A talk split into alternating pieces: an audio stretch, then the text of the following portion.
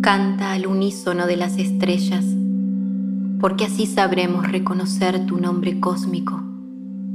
Canta, canta para no olvidar quién eres y cuál es tu misión en este claro extremo pequeño del universo. Cuando recordamos, nuestra única nota se eleva al cielo y a la tierra, y así todo empieza a despertar la conciencia de unidad que nos reúne como seres sagrados del cosmos. Somos muchos los que debemos liberar la voz para aceptar quiénes somos y cuánto poder cultivar y engrandecer para la sanación de esta conciencia planetaria gratitud a la infinita misericordia de quienes velan por cada cohabitante de este planeta. La luz se intensifica cuanto más aprendemos sobre quiénes somos y cómo vibramos, cómo sonamos.